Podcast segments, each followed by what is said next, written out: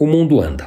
Nada fica parado para sempre, ainda mais quando se trata da cidade de São Paulo, que há 500 anos corre pelo Planalto, mudando a cara dos bairros com a rapidez que Deus permite. Meio século atrás, a Avenida Paulista estava começando a se tornar a Avenida Paulista, o novo centro financeiro nacional, substituindo o Centro Velho, especialmente as ruas 15 de novembro e Boa Vista.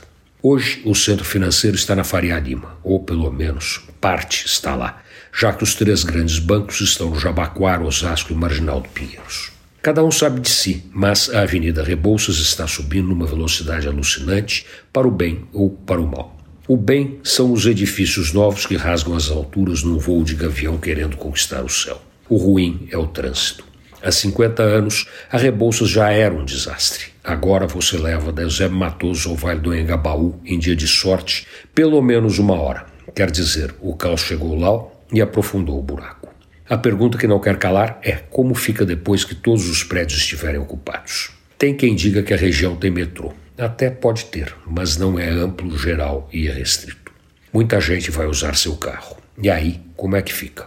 O entorno do metrô do Butantã dá uma mini ideia do tamanho da encrenca depois que estiver tudo ocupado. Porque não é só excesso de carros, tem também a incompetência da CET para piorar o drama. Nessa toada, a cidade segue em frente. A Rebouças é só um exemplo. Onde você olhar, tem prédio subindo. Em algum momento vai ter mais prédio que morador, mas até lá vamos que vamos. Pode mais quem chora menos. O mercado está aquecido, tem emprego e crédito. Então vamos em frente, porque atrás vem gente e quem fica parado é poste. Antônio Penteado Mendonça para a Rádio Dourado e crônicasdacidade.com.br.